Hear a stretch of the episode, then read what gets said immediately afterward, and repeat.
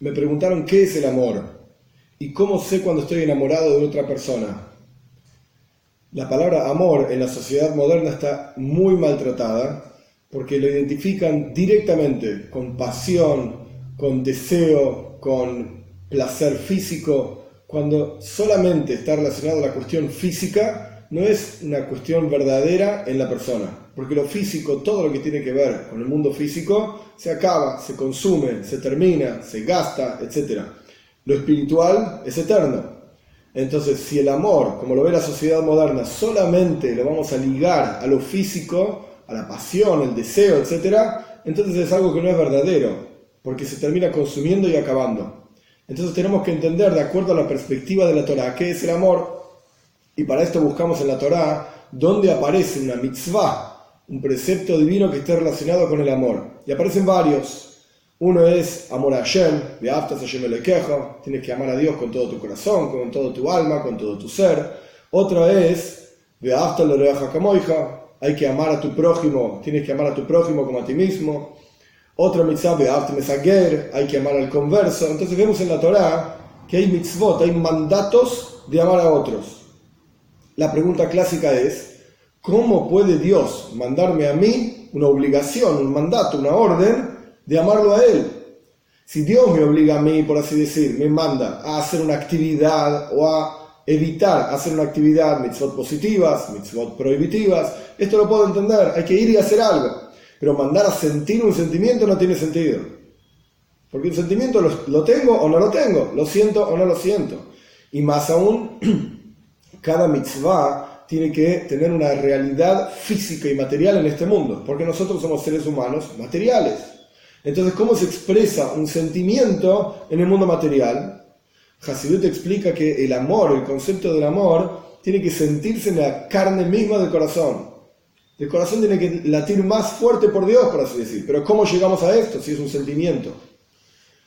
Y la idea es, Maimónides explica que cómo puede llegar uno al amor a Dios, basado en esta pregunta, él explica de la siguiente manera cuando una persona medita en la grandeza de Dios, en la importancia de Dios, en todas las bondades que Dios hace con nosotros, en, la creación de su mundo, en la cantidad de criaturas que hay, en la grandeza de las criaturas que hay, etc., automáticamente ese pensamiento y esa meditación intelectual tiene un efecto en el corazón para que la persona comience a sentir amor a Dios. Entonces el mandato divino sobre Beato, yo me lo quejo, amarás a Dios, tu Señor, se refiere a la meditación, a pensar en Dios activamente para desarrollar en el corazón o despertar en el corazón diferentes cuestiones, amor a Dios. Ahora bien, la palabra ahava, amor en hebreo, una de las explicaciones que tiene de dónde surge esa palabra, porque cada palabra en hebreo surge de un shoiresh, una raíz, es de la palabra hav. Hav quiere decir dar. O sea, el concepto de amor por otra persona es cuando uno se da a sí mismo y cuando uno da y hace actividades por otra persona. En otras palabras, ¿cómo lo vemos esto en la Torah? Nuestros sabios dicen en la mística judía que el amor a Dios es la fuente de los 248 preceptos positivos. El temor a Dios es la fuente de los 365 preceptos prohibitivos. En otras palabras, cuando uno ama a Dios, automáticamente uno hace las mitzvot uno hace actividades en base a ese sentimiento que tiene. Y en otras palabras, al revés, las actividades que uno hace prueban el sentimiento que uno tiene. En palabras más simples, si uno ama a una persona, ¿cómo sé si estoy enamorado de esa persona? Si soy capaz de hacer actividades por esa persona, por el bienestar de esa persona. Entonces, ¿qué significa el verdadero amor desde la perspectiva judía? no es una calentura, como se dice, no es disfrutar de una cuestión física, material, relaciones, etcétera, tocar, que te toque.